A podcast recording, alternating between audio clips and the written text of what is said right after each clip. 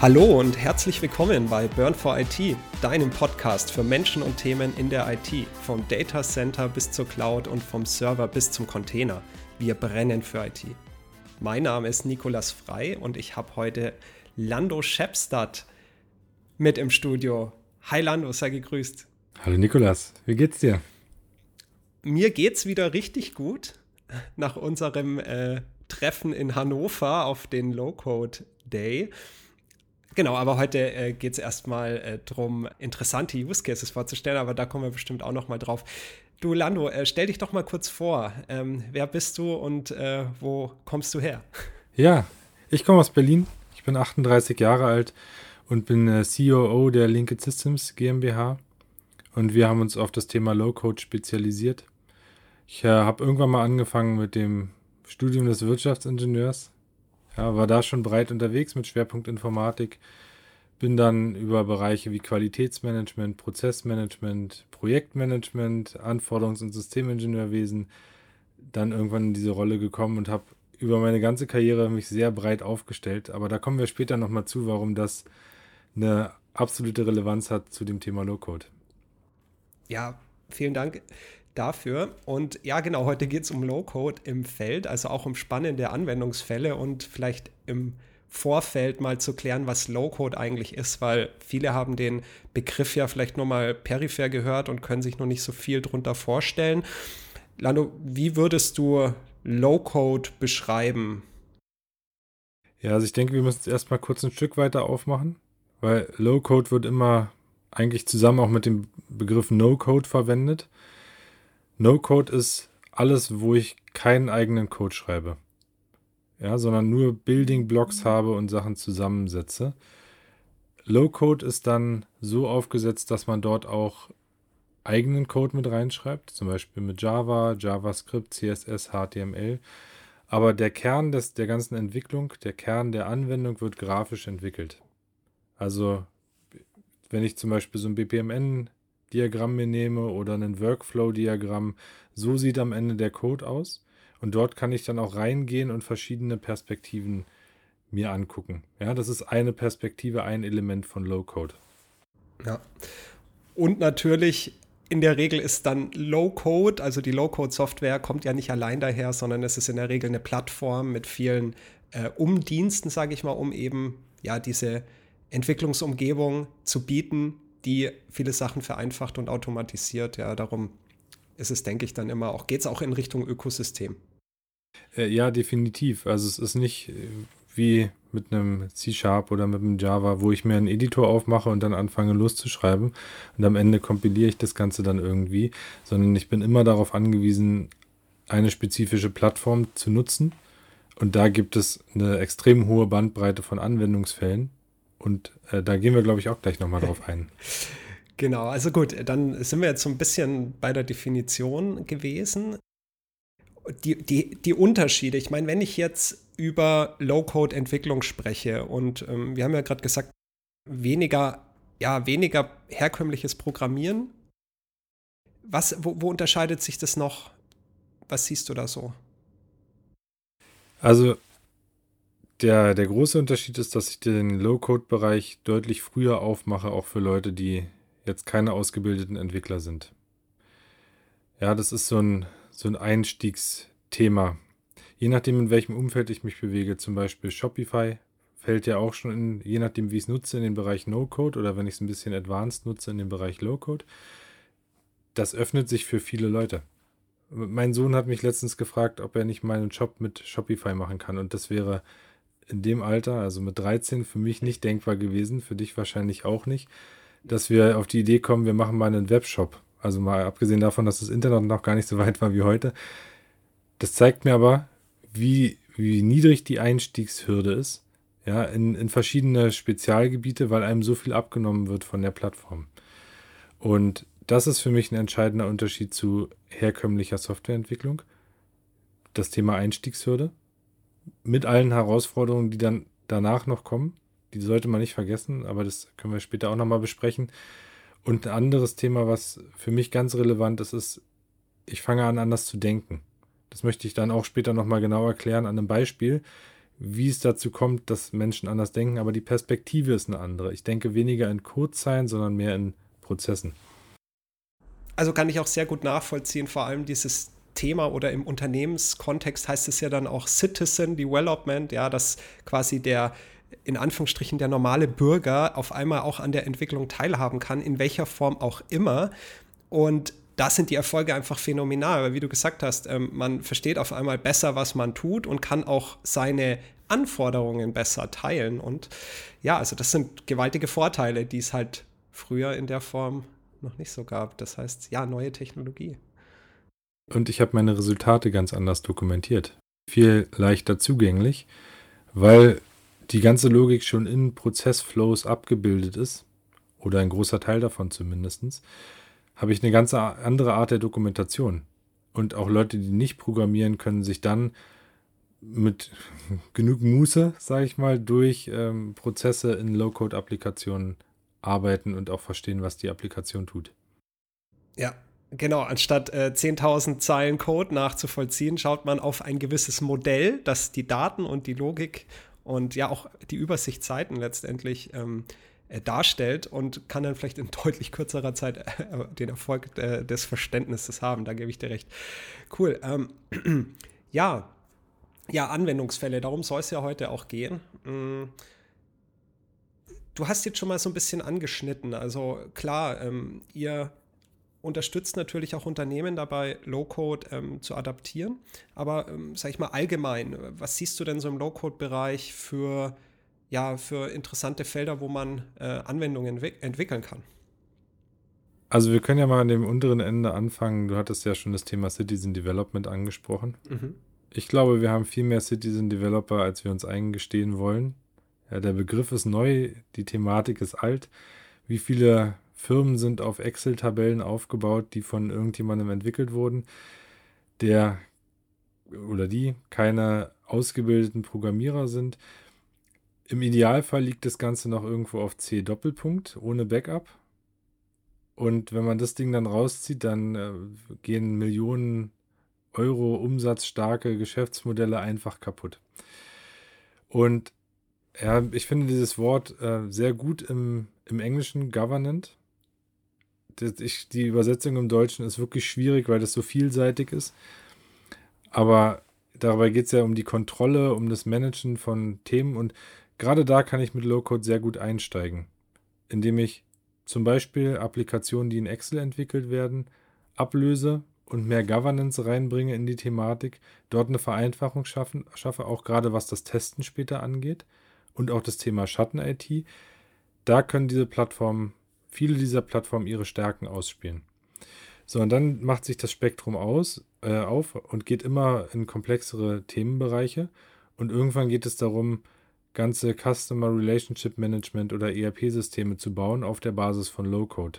Immer dann, wenn es darum geht, sehr individuell angepasste Applikationen zu benötigen, die ich nicht von der Stange kriege. Wo ich nicht das ERP-System nehme, was es gerade am Markt gibt, bei mir einsetze und es läuft, sondern wo ich dann plötzlich jahrelang nochmal Entwicklung reinstecken müsste mit der, der ERP-eigenen Programmiersprache, um das so zu adaptieren, wie ich es gerade brauche. Und das ist erstmal das Spektrum von bis. Ja, und von den Anwendungsfällen, die man dort mitmachen könnte, ist es sehr vielseitig von einer klassischen Zeiterfassung oder von einer SAP-Maske, die ich drumherum baue, um das SAP, von einer Komplettanwendung mit hoher Komplexität mobile Applikationen. Also das Spektrum ist unheimlich weit offen, einfach dadurch, weil es so unheimlich viele Plattformen gibt auf dem Markt, die jeweils einen Anwend anderen Anwendungsfall unterstützen. Fand ich jetzt auch gerade besonders spannend, nochmal das hervorzuheben, die Modernisierung der Altsysteme, wie du gerade gesagt hast, Excel-Tabellen, die irgendwo rumliegen und die seit Jahren natürlich gut laufen, aber wenn mal der Mitarbeiter weg ist oder ähm, auch ja wirklich mal kein Backup davon gemacht wird, einfach die Kontrolle dahinter nicht zu haben und das halt auch nicht, ähm, sage ich mal, mit gewissen Schnittstellen auch weiterentwickeln zu können. Das dann in eine Low-Code-Plattform oder in ein, wie soll man sagen, besser gesagt, in ein Low-Code-Modell zu importieren oder zu transformieren und da dann weiterzumachen mit dem Governance-Faktor. Ich denke, das ist der Weg für viele Unternehmen und in der Tat hatte ich da auch schon einige ja, Kundenanfragen zu dem Thema und das ist allgegenwärtig. Ja. Was vielleicht auch noch besonders interessant ist, was du gesagt hast, ist die Thematik mit wirklich komplexen Anwendungen, weil oft denkt man ja so Low-Code, oder äh, No-Code, je nach Low Complexity. Genau, ja, hier, das ist clicky bunty und da, da kann man eh keine tollen Apps machen und äh, die können nicht komplex werden und wenn es komplex wird, dann steigt der Aufwand exponentiell, aber das ist nicht der Fall. Also ihr habt, du hast, ihr habt das ja schon bewiesen, aber ich, da kommen wir, glaube ich, später noch drauf. Ja, wir haben das schon bewiesen. Und ganz noch kurz nochmal zurück zum Thema Governance. Äh, du hast ja selber gesagt, diesen Fall gibt es sehr häufig, ja, Schatten-IT. Ich glaube, da haben viele IT-Leiter absolute Angst vor. Und es gibt da sehr gute Praxisbeispiele, wo Coaching-Teams entstanden sind, die dabei helfen, auch diese Plattformen zu nutzen und wirklich viel Verantwortung auch wieder in die Abteilungen reindrücken. Da muss man ein bisschen was tun.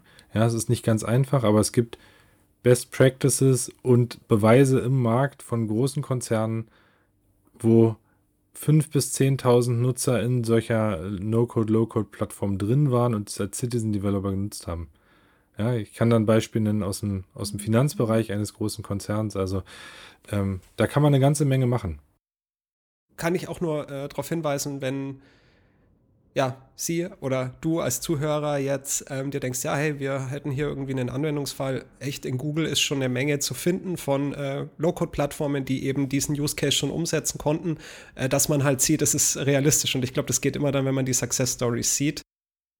Dann sind wir eigentlich schon an den Punkt gelangt, mal was auf Konkretes zu kommen. Und äh, ehrlich gesagt, wir hatten ja beim Intro gesagt, wir haben uns zuletzt gesehen auf dem äh, Low-Code, auf dem German Low-Code Day in Hannover. Und da hast du ja einen einen Vortrag gehalten.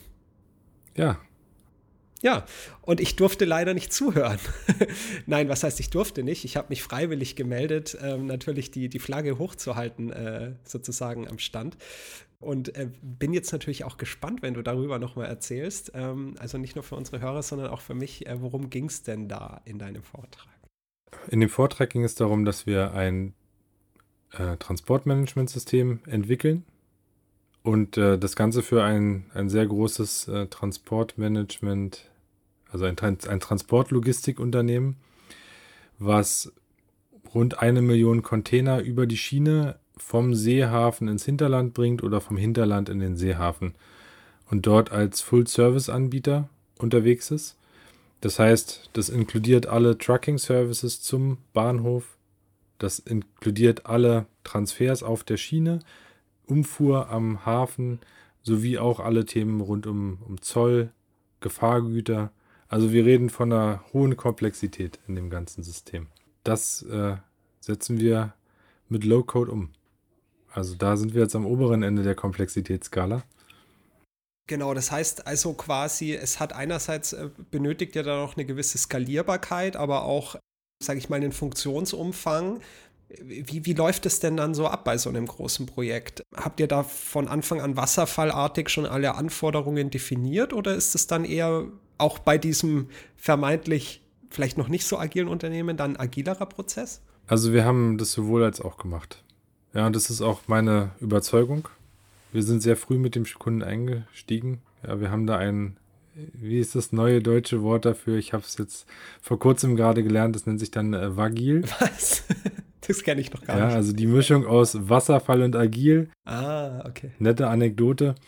Endlich gibt es da auch mal ein Wort für diese Kombination aus beidem und ich glaube, das brauchst du auch, um erfolgreich zu sein. Mhm. Nur Wasserfall oder nur Agil würde ich bei so einem Projekt immer zum Scheitern führen. Und wir sind sehr früh mit dem Kunden gestartet und was unsere Entwickler dort in dem Projekt geschafft haben, war ein hohes Verständnis für die Geschäftsprozesse. Und auf dieser Basis hat äh, unser Lead-Entwickler es geschafft, vor gut zweieinhalb Jahren eine Architektur hinzustellen, die bis heute Bestand hat. Ja, aus meiner Sicht ein absolutes Meisterwerk, was dort passiert ist, weil ich viele Projekte kenne, wo dann nach einem halben Jahr, einem Jahr die Technik Depths kommen. Wir müssen die Architektur nochmal komplett überarbeiten. Jetzt kann man sagen, da steckte viel Glück drin in der Thematik, dass die Architektur heute noch passt. Man könnte aber auch sagen, und das ist eher die Tendenz, die ich habe, der wusste, was das Business braucht. Und das ist der Start der Reise.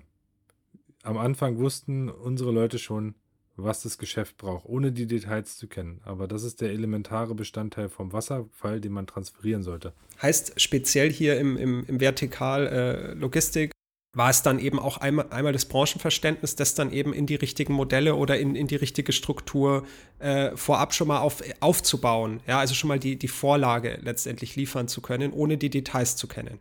Und die Details sind dann eher iterativ entstanden, oder? Man hat dann halt an gewissen Stellen gemerkt, oh, hier wollen wir noch ein bisschen was ändern, hier wollen wir noch ein bisschen was ändern. Ist jetzt meine Vermutung, darum frage ich, habt ihr dann äh, relativ früh dann, seid ihr dann schon mit einem Minimum Viable Product äh, ins Rennen gegangen oder gab es dann erst diesen großen Major Release? Nee, es ist genau der Ansatz gewesen, frühzeitig an den Markt zu gehen. Also es ist eine Applikation, die wir dort ablösen, die über Jahrzehnte gewachsen ist. Und die hat ihre Komplexität. Also wir reden von über 30 Jahren Entwicklung da ist viel reingeflossen an Zeit und da sind viele Codezeilen entstanden. Klar, wir könnten das Ganze jetzt auf der, auf der einen Seite mit Option A, wie du es eben genannt hast, so Big Bang ablösen, was ein hohes Risiko birgt und auch den Nutzen von einem neuen System immer weiter nach hinten schiebt. Deswegen haben wir uns für Option B entschieden, einfach dagegen und haben geschaut, wie können wir jetzt die Integrationsstrategie machen, sinnvollerweise dass wir frühzeitig den Mehrwert schaffen können für den Kunden, für die Endnutzer. Haben uns dann dort für eine regionale Ablösung entschieden. Einfach dadurch, dass Prozesse auch regional unterschiedlich sind und wir deswegen eng an den Geschäftsprozessen diesen Ablösevorgang dort äh, initialisieren konnten. Und wir haben jetzt schon die ersten Releases im Markt, schon äh, seit, seit einiger Zeit und sind immer weiter dabei, die Teile abzulösen. Und das ist für mich auch der der einzig richtige Weg in diesem Projekt, so vorzugehen. Ich würde auch in anderen Projekten genauso vorgehen von der Sache, nur dann muss man gucken, löse ich eher funktional ab, löse ich nach Modulen ab oder orientiere ich mich nach Prozessen plus was da auch immer noch für Möglichkeiten kommen können. Das muss man dann Kunden individuell entscheiden. War dann in diesem Projekt auch das Citizen Development ein Faktor, der wichtig war, dass auch mehr Personal des Kunden später mal daran teilhaben kann oder eher noch konventioneller? Also ja und nein. Mhm. Ja, weil du hast ja im Prinzip zwei Fragen gestellt. Äh, Citizen Development nein, wobei ich da das nochmal einschränken möchte, komme ich gleich nochmal zu. Wir haben den Kunden sehr früh mit eingebunden, dass er auch eigene Entwickler stellt oder Entwicklerinnen und weiß, wie der Code funktioniert und wir dort einen smoothen Übergang später machen können und die Kompetenz nicht nur bei uns liegt. Wo wir die Product Owner mit einbinden, ist dann doch wieder auf der Codeseite von Zeit zu Zeit. Also immer dann, wenn es sehr komplex wird. Mhm. Und die Frage ist, was macht das System eigentlich bisher? Weil wir haben da schon eine ganze Menge Zeit reingesteckt und da ist auch viel Logik schon drin. Dann gucken sich die Entwickler zusammen mit den Product Ownern Prozesse an. Oder wenn es dort Missverständnisse gibt für mich fällt das nicht in die Kategorie Citizen Development, aber es hat so einen so Charme des Ganzen. Da, da bin ich ja vorhin gewesen. Leute können auch ohne Ausbildung schneller erfassen, was dort eigentlich passiert. Und das machen wir uns zunutze in dem Projekt. Ich meine, das ist jetzt ein Use Case in dem Unternehmen.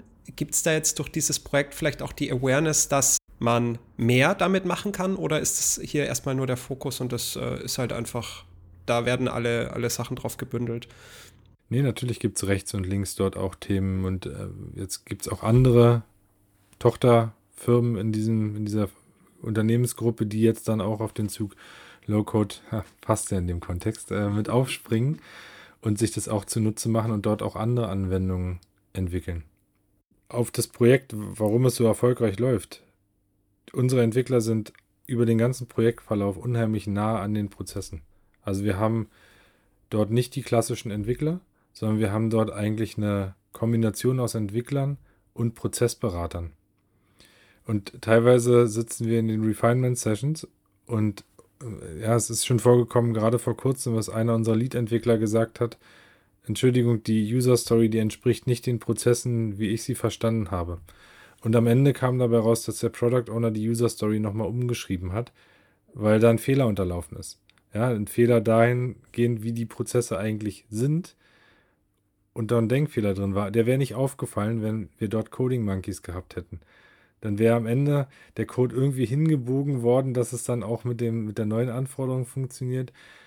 Viele alte Anforderungen wären dann korrupt gewesen. Und da spielt Low-Code seine Stärken aus. Die Menschen, die dann daran arbeiten, denken nicht mehr in Codezeilen, sondern sie denken in Prozessen.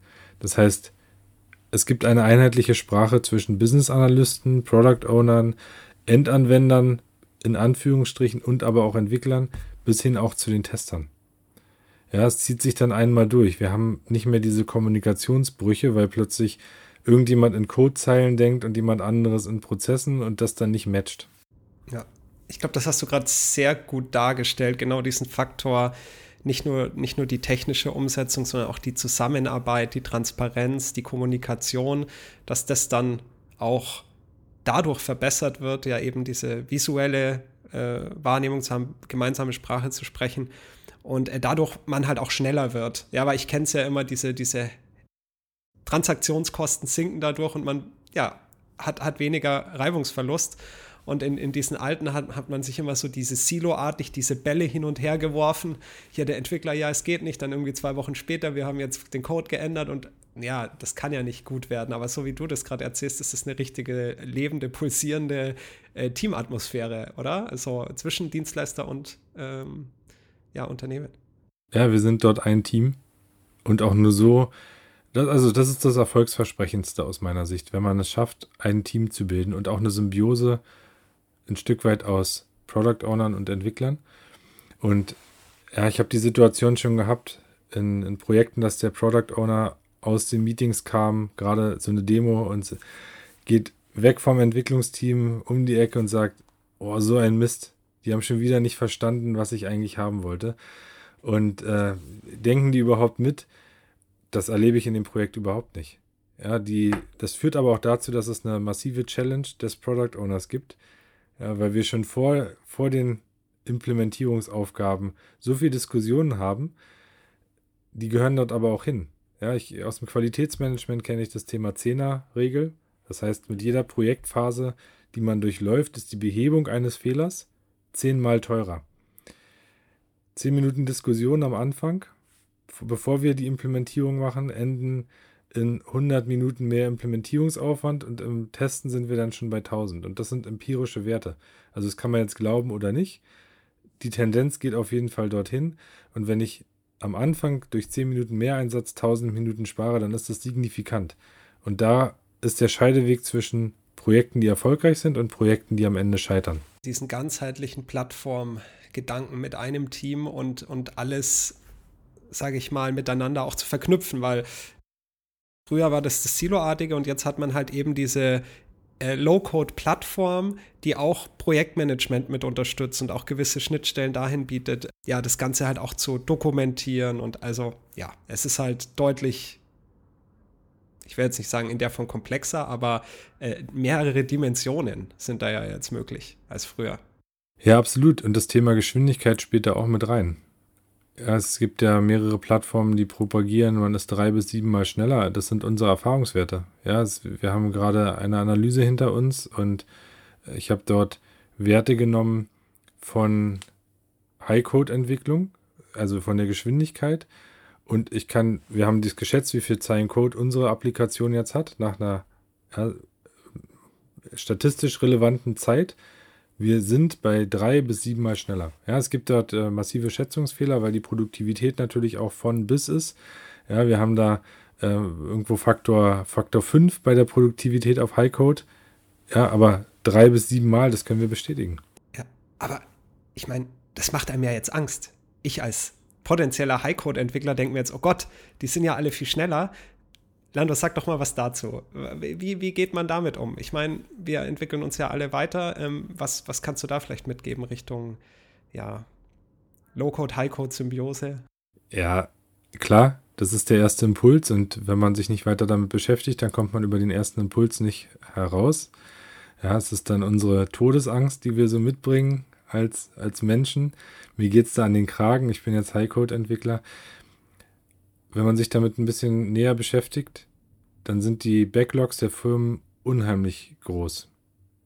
Eigentlich so groß, dass wir alle gestresst sind, überarbeitet und gar nicht schaffen, hinterherzukommen. Und dann gibt es Anwendungsfälle, die bieten sich an für Low-Code und andere, die bieten sich an für, für High-Code-Thematiken. Und ich weiß nicht, wer daran Spaß hat, ja, das, äh, das zehnte Mal dann ein Rollenkonzept in High-Code zu entwickeln, anstatt es einfach die Low-Code-Plattform machen zu lassen, was dann wiederum Freiräume schafft, sich auf Themen zu konzentrieren, die sich absolut für High-Code anbieten, die dann eine mathematische Algorithmik beinhalten, die dann eine, eine sehr individuelle Implementierung brauchen. Da gibt es jetzt zig, zig Beispielfälle, die wir da dran ziehen könnten. Nur wenn wir dorthin kommen, dass alle verstehen, dass diese Aufgabenteilung notwendig ist, um diese großen Backlog ab, Backlogs abzuarbeiten, dann können wir auch wirklich Speed aufnehmen. Nur wenn wir diese Silo-Denken, wie du es ja genannt hast, beibehalten und wir dann ein High-Code versus Low-Code daraus machen und nicht schauen, wie können wir die sinnvolle Symbiose von beiden äh, erzeugen, dann kommen wir da auch keinen Schritt weiter. Dann beschäftigen wir uns am Ende mit uns selber und der Frage, warum muss denn jetzt die Low-Code-Plattform hier reinkommen? Sind wir nicht gut genug oder ähnliches? Es ist eine sinnvolle Ergänzung. Mal so, mal so. Das unterschreibe ich zu 100 Prozent, was du gerade gesagt hast. Und auch nochmal da zurückzugreifen auf, ähm, du hast gerade gesagt, mit Vagil, also das wasserfallartige agile Projektmanagement oder auch hybrides Projektmanagement, wo man auch da sagt, es gibt nicht das eine oder das andere, sondern manchmal macht das eine ein bisschen mehr Sinn, manchmal das andere und wir kombinieren es doch einfach so, wie es am besten Sinn macht. Und auch dort bei der, wenn ich das jetzt übertrage auf die, auf die Plattform und Highcode, okay, ich bin vielleicht noch in einem Unternehmen und wir haben halt nur High-Code-Entwickler, aber ich nehme jetzt bewusst eine Low-Code-Plattform, um eben das Eis zu brechen, die Silos aufzubrechen und zu sagen, hey, die, und wir müssen unser Backlog reduzieren, wir müssen schneller werden, dass eben die komplexen Themen in High-Code wieder abgebildet werden können. Aber ich habe halt Anwendungsfälle, wie du gesagt hast, ähm, die zum Beispiel auf einem Rollenkonzept basieren, was so eine Low-Code-Plattform unglaublich gut kann und auch die Wiederverwendbarkeit von einzelnen Artefakten, die man halt schon entwickelt hat und auch da einfacher teilen kann, ähm, mache ich halt dann in der Low-Code-Plattform und profitiere ja dann auch wieder im High-Code. Das heißt, ähm, vielleicht machen dann auch manche High-Code-Entwickler weiterhin zu 100% High-Code, weil sie halt da ein Fokusthema haben, wo sie halt einfach ihre extremen Stärken haben. Aber dann habe ich halt auch vielleicht Jüngere, äh, die sich leichter mit der Low-Code-Thematik und auch halt, so sage ich mal, die Digital Native, ja, die klicken halt viel rum und, und machen halt viel in, in grafischen Oberflächen.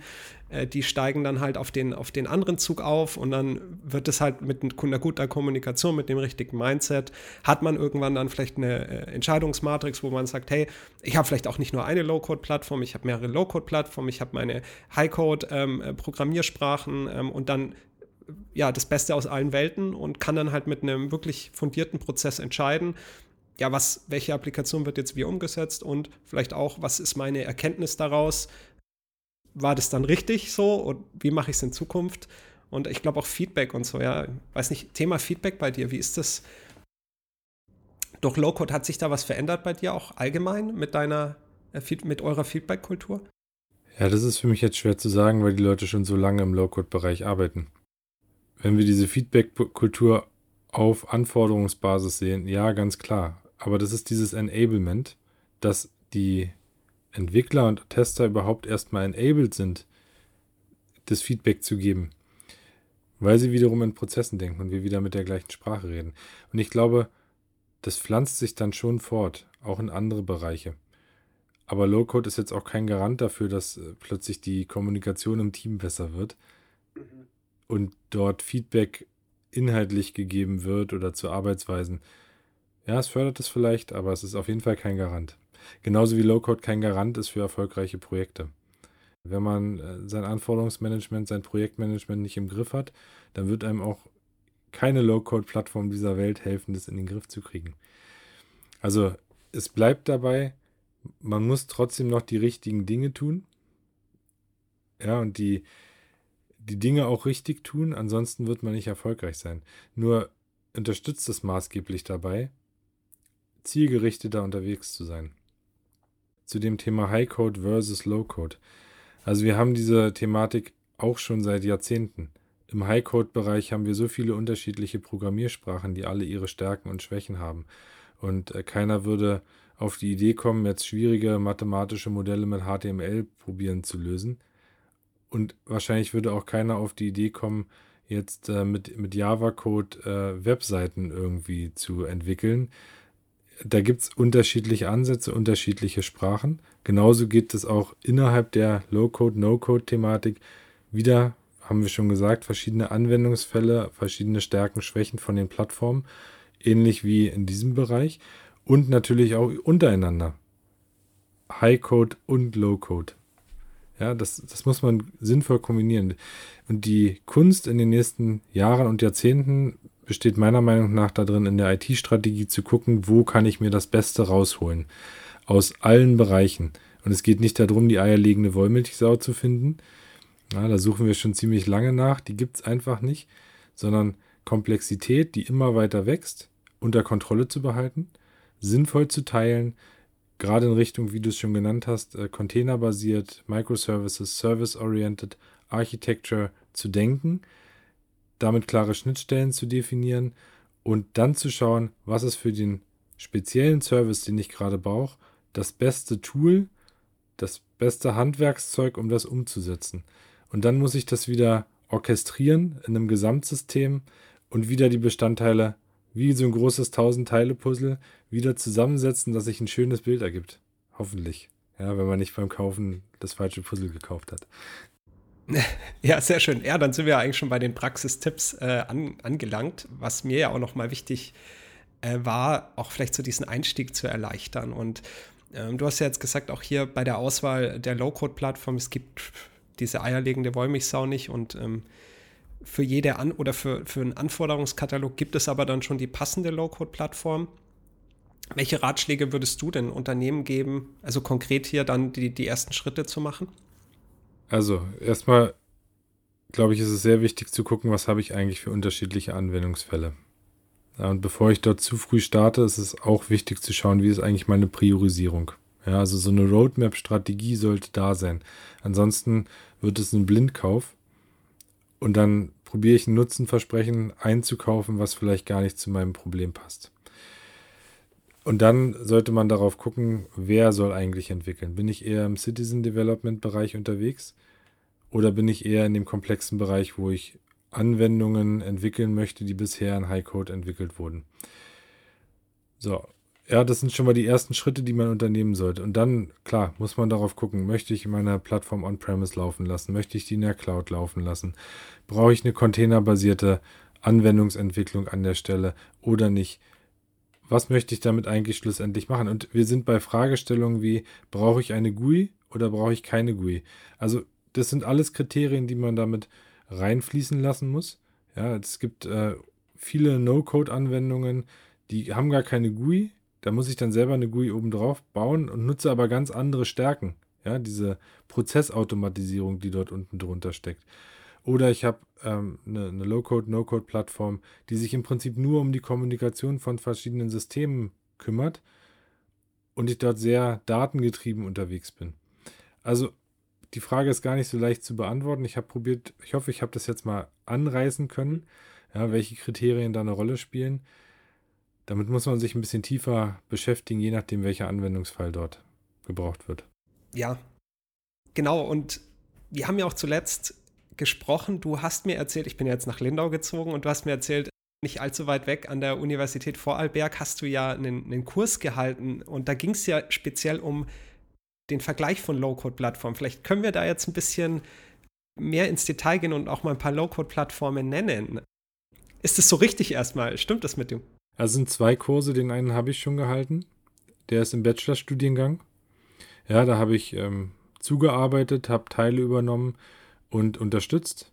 Und im Wintersemester kommt der Kurs im Masterstudiengang, wo es um Anwendungsentwicklung geht. Den mache ich komplett, nicht komplett alleine, aber hauptsächlich alleine und äh, habe dort den Lead. Und ähm, in dem Bachelorkurs, den wir jetzt Anfang des Jahres gemacht haben, mussten die Studierenden, ja, es waren drei Anwendungsfälle und wir haben drei Plattformen zur Auswahl gestellt. Das war Power Apps, Mendix und OutSystems wo sich die Studierenden dann gleichmäßig darauf verteilt haben. Und es wurden alle drei Anwendungsfälle in allen drei Plattformen entwickelt. Das ist ja spannend. Da war, ja, genau, also es, es war wirklich wie ein Beauty-Contest an der Stelle auch, äh, wo wir am Ende in der Lage waren, dann auch Erfahrungswerte gegeneinander auszutauschen. Und da war zum Beispiel eine Applikation war äh, so ein Event-Management, ja, wo man auf der einen Seite Tickets buchen konnte für Events und auf der anderen Seite konnte man die Events anlegen. Also wir reden nicht von super hochkomplexen Sachen. Ja, ein bisschen Projektmanagement war in einer anderen Anwendung. Also schon nicht einfach, aber auch nicht ausdetailliert bis ins letzte Detail. Und ja, man sieht, wo direkt wo Stärken und Schwächen dieser Plattform sind. Äh, Power Apps sind für verschiedene Anwendungen, also für verschiedene Anwendungsfälle total super. Wenn man dann aber den Microsoft-Kosmos verlässt und sich mit irgendwelchen anderen Schnittstellen verbinden muss, da haben die Studierenden sich dann, dann doch eher die Finger gebrochen, was in beiden, in beiden anderen Plattformen genau der Anwendungsfall ist, den man am Ende haben möchte, ja, wo es, wo das überhaupt kein Problem war. Du hast gerade gesagt, also die drei Plattformen waren Mendix, OutSystems und Microsoft also Power Apps. Power Apps ist interessant, weil das ist genau so ein Ökosystem-Provider, wie du gesagt hast. Du bist halt da in, in dieser Welt in Anführungsstrichen gefangen.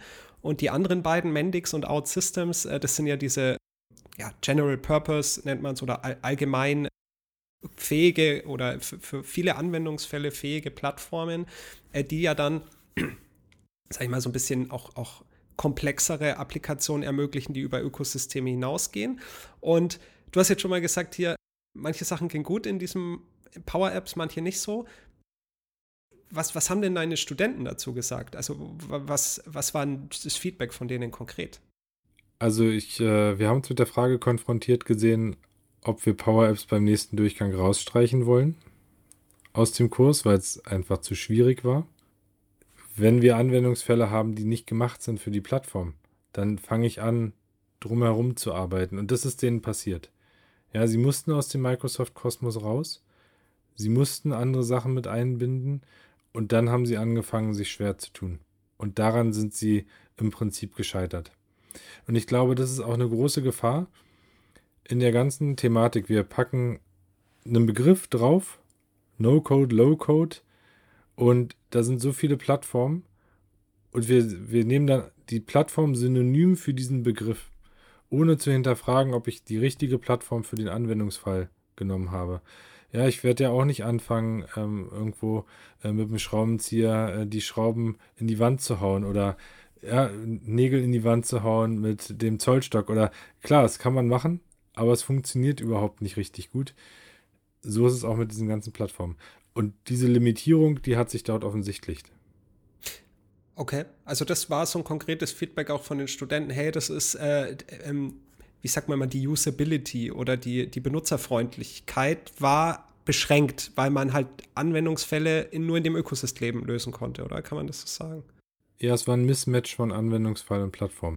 Das war einfach nur eine Frustration, äh, weil halt eben der Anwenden, wie du gesagt hast, Hammer und man haut überall mit dem Hammer drauf und das war halt in dem Fall war Power Apps dann einfach nicht die richtige Plattform. Korrekt. Ja, das ist ein Feedback und Mendix und OutSystems sind ziemlich äquivalent, ja, was das angeht und haben ein hohes Maß an Flexibilität, aber auch ein höheres Maß an Komplexität. Das darf man auch nicht vergessen. Ja, dadurch ähm, ist dieser Citizen Developer Ansatz rückt in weitere Ferne mit diesen beiden Plattformen, wohingegen ich bei Power Apps wahrscheinlich auch vielen Leuten in den Fachabteilungen sagen kann, so, äh, wir planen mal irgendwie das Mittagessen, ein Team-Event, kannst du mal eine kleine App dafür bauen? da sind wir wieder deutlich näher an diesem Citizen Developer Ansatz.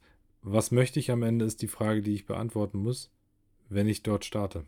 Um jetzt mal, weil auch unser Podcast äh, spricht da oft über äh, cloud-native Technologien und genau dann, wenn wir eben sagen, wir sind in einem Unternehmen, das halt auch viele Systeme in der Private Cloud hat oder noch on-premises und da eben eine flexiblere Plattform braucht und dann eben, sage ich mal, auch Anforderungen erfüllen muss, die jetzt nicht rein ans Funktionale gehen, sondern auch Richtung Skalierbarkeit, Verwaltbarkeit, Sicherheit. Dann setzt man dann wieder doch oder halt kommt man halt dann, sagen wir hier, okay, den, da brauche ich dann auch Leute, die sich wirklich damit beschäftigen, ja. Die werden dann auch schneller, aber die Einstiegshürde ist höher und dann muss ich halt gucken, dass ich Mendix oder OutSystems halt erstmal fokussiere, weil ich weiß schon, Power Apps kann halt das dann nicht liefern, ja, was ich halt mir da wünsche in meiner privaten Cloud, ja. Absolut. Kann ich nur unterschreiben an der Stelle. Ja, also so nicht anders. Darum sollte man sich vielleicht auch professionelle Hilfe holen und einfach den Einstieg nicht alleine machen in, in den Low-Code-Plattformen. Ich glaube, das, das passt ja ganz gut. Vielleicht nochmal zurückzukommen. Du hast zu Beginn gesagt, ihr helft ja auch Kunden schnell letztendlich in die Thematik einzusteigen. Was ist da so eure Vorgehensweise bei, bei Linkit? Ich fasse es erstmal zusammen. Äh, Hilfe zur Selbsthilfe. Hilfe also wenn ich, wenn ich so eine neue Plattform einführe, egal bei welchem Thema, ja, es können solche Plattformen sein, andere Sachen. Wenn ich es nicht schaffe, direkt am Anfang einen Erfolg zu liefern, dann verbrenne ich das Wording, dann verbrenne ich die Plattform, den Ansatz, was auch immer ich nutze. Ja, wenn ich, auch wenn ich Design Thinking mache, wenn das eine Katastrophe ist im ersten Durchgang, dann werden alle nach kürzester sagen, ja, wir machen Design Thinking Workshop. Oh, nicht schon wieder. so, genau das gleiche ist es auch mit, mit solchen Ansätzen von Low Code. Und was wir mit unseren Kunden machen, ist, dass wir ihnen sie dabei unterstützen und sehr, sehr stark an die Hand nehmen, dass das erste Projekt erfolgreich wird. Dass wir dort einen guten Start hinkriegen. Und dann ist der, der nächste Schritt, dass wir Verantwortung und Kompetenzen an unsere Kunden übergeben. Und wenn wir am Ende einen Punkt erreichen, wo die Kunden weiterhin mit uns zusammenarbeiten möchten, aber nicht müssen, dann war es für uns ein gutes Projekt. Okay, also der, der konventionelle Ansatz, wenn ich jetzt IT-Dienstleister oder hier eine Anwendungsentwicklungsfirma wäre, wäre ja eigentlich eher den Kunden zu binden und zu sagen, desto mehr ich da reinverkaufen kann, desto besser. Aber ihr geht einen anderen Weg. Ihr sagt, ihr wollt äh, ja Hilfe zur Selbsthilfe liefern. Das heißt, ihr ähm, liefert am Anfang einen möglichst äh, steilen Start, habt ein Leuchtturmprojekt, äh, wo ihr das, das ihr promoten könnt, auch im Unternehmen, dass halt da der Buy-in ist von der Firma. Dass auch die Mitarbeiter dafür brennen. Und dann sagt ihr, okay, wir, wir transferieren Wissen, wir, wir, zeigen euch, wie das geht, wir geben euch die Best Practices mit, geben die Struktur rein. Wir haben ja andere Projekte schon erfolgreich umgesetzt. Die Lerneffekte bekommt ihr von uns. Und wenn es dann an die Skalierung geht, da helfen wir vielleicht auch noch ein bisschen, aber prinzipiell, wir wollen erstmal, dass ihr erfolgreich seid, alleine, ohne uns, oder? So ist, ist das so? Dass, dass unsere Kunden selbstständig sind, ja, absolut. Also wir haben davon nichts, wenn unsere Kunden unselbstständig sind und in der Abhängigkeit. Und klar, als Dienstleister sind wir darauf angewiesen, dass wir immer wieder Geschäft haben, Neugeschäft, ja, Erweiterungen, wie auch immer. Das ergibt sich am Ende ja von selbst. Ja, wenn ich sage, die möchten mit uns zusammenarbeiten, müssen aber nicht, heißt das ja nicht, dass sie es nicht mehr tun. Ja, sondern es ist zumindest die freie Entscheidung der Kunden und das ist unsere Philosophie, die dahinter steckt. Ich möchte niemanden in einen Login bringen. Das lässt sich nicht vermeiden am Anfang. Das muss auch jedem klar sein. Wenn wir dort einsteigen, in den ersten sechs bis zwölf Monaten, wird der Kunde sich sehr schwer tun, ohne uns was zu machen.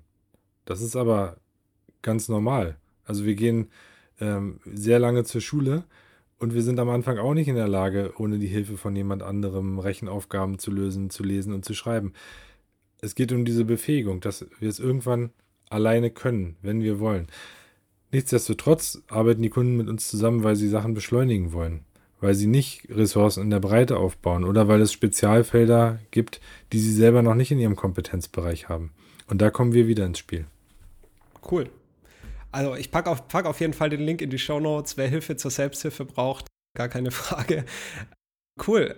Naja, vielleicht abschließend jetzt mal nochmal zu sagen, also wenn man sich jetzt Low-Code nochmal anschaut, was ja vielleicht, wenn man den Begriff das erste Mal hört oder das Konzept kennt oder kennenlernt, vielleicht erstmal so als ja nicht fähige Plattformen wahrnimmt. Aber wir haben ja heute gehört, man kann auch sehr komplexe Anwendungen damit entwickeln und es geht weit über die Entwicklung hinaus. Auch die Zusammenarbeit wird gefördert, die Transparenz, die Dokumentation und so weiter.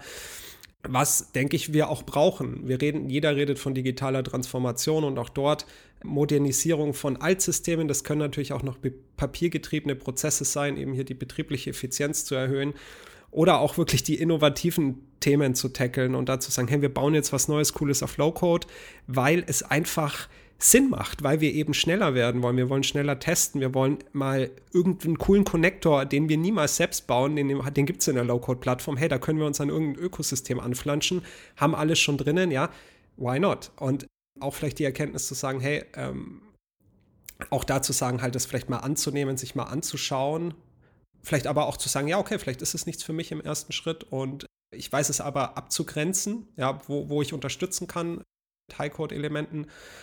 aber die Unternehmensstrategie, wie du das auch gesagt hast, darauf aufzubauen, das Beste aus allen Welten zu bekommen und, und sich dahin flexibel, agil für die Zukunft aufzustellen. Und also ich persönlich kann sagen, dass der Trend wirklich dahin geht. Also auch, es ist einfach angekommen, es funktioniert. Man kann Erfolge damit erzielen mit niedrigerem Ressourcenaufwand, niedrigeren Kosten und höherer Qualität.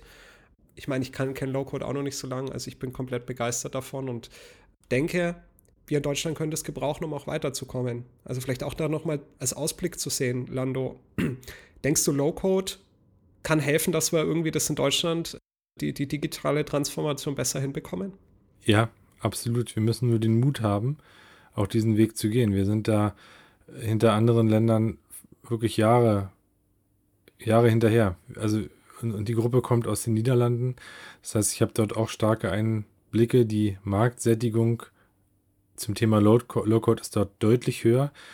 Dort arbeiten im Prinzip alle Ministerien schon auf der Basis von Low-Code-Entwicklung.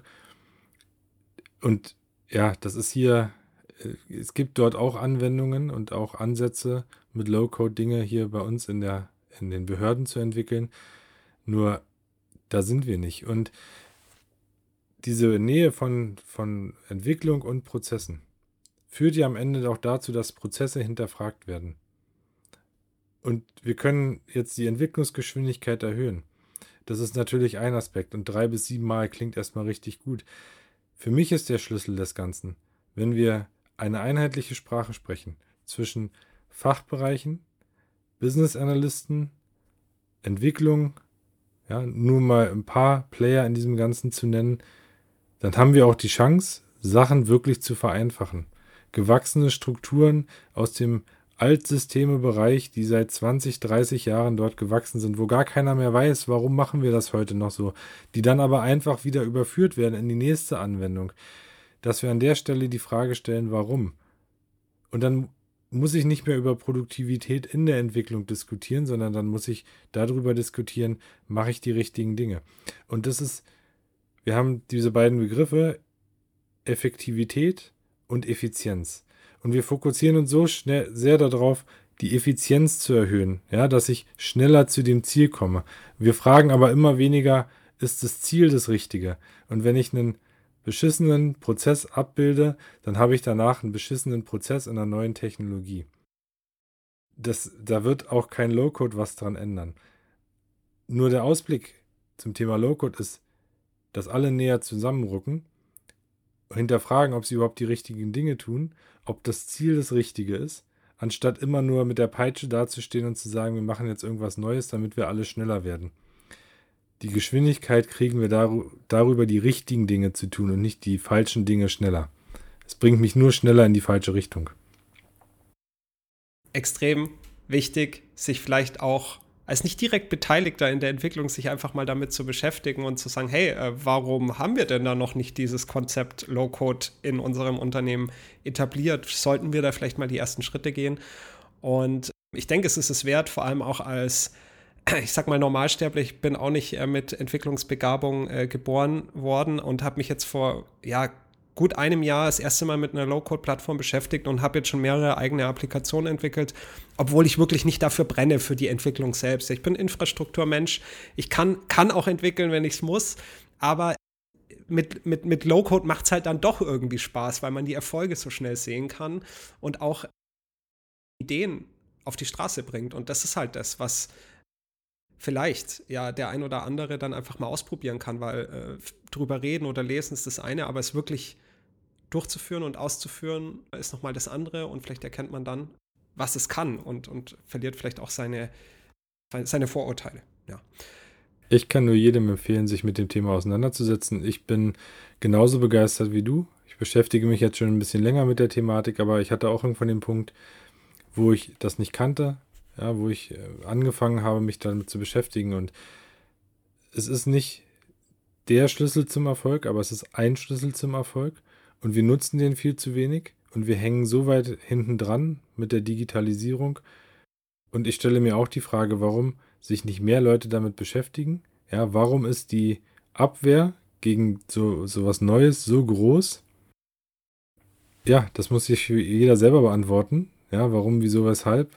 Ich bin ein offener Mensch. Ich probiere gerne neue Dinge aus und ich probiere auch gerne mit Leuten Low-Code-Plattformen aus. Und äh, wir verstehen uns selber auch als Überzeuger zum Thema Low-Code, sonst wären wir nicht auf dem Low-Code-Day gewesen. Der ist plattformneutral gewesen. Es geht um den Ansatz und nicht darum, um eine spezifische Plattform zu promoten.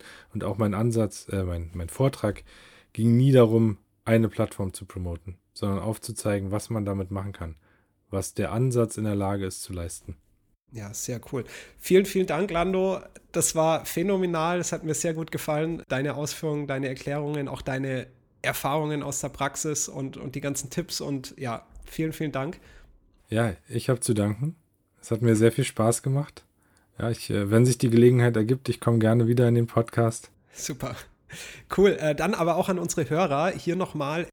Also ich, ich denke, es macht hier auf jeden Fall Sinn, da nochmal einen LinkedIn-Beitrag äh, zu setzen und auch den packe ich in die Shownotes rein. Das heißt, dass wir hier einfach nochmal eine Diskussion haben, weil ich stelle einfach mal die Frage, ja, wie seht ihr das Thema? Denkt ihr, Low-Code kann weiterhelfen in euren Anwendungsfällen? Und wenn ja, dann gebt uns doch einfach mal Bescheid, was die Anwendungsfälle sind. Also mich würde es spannend interessieren. Oder habt ihr vielleicht schon auch die ersten Erfolge damit äh, erreicht? Also einfach mal, wenn ihr was dazu beitragen könnt, kommentieren. Ich freue mich drauf. Wir sind Burn for IT und wie immer danken wir dir, dass du auch in dieser Folge wieder mit dabei warst. Wenn dir die Folge gefallen hat, lass uns gern ein Abo und eine Bewertung da. Wir hören uns in der nächsten Folge. Bis dahin, ciao.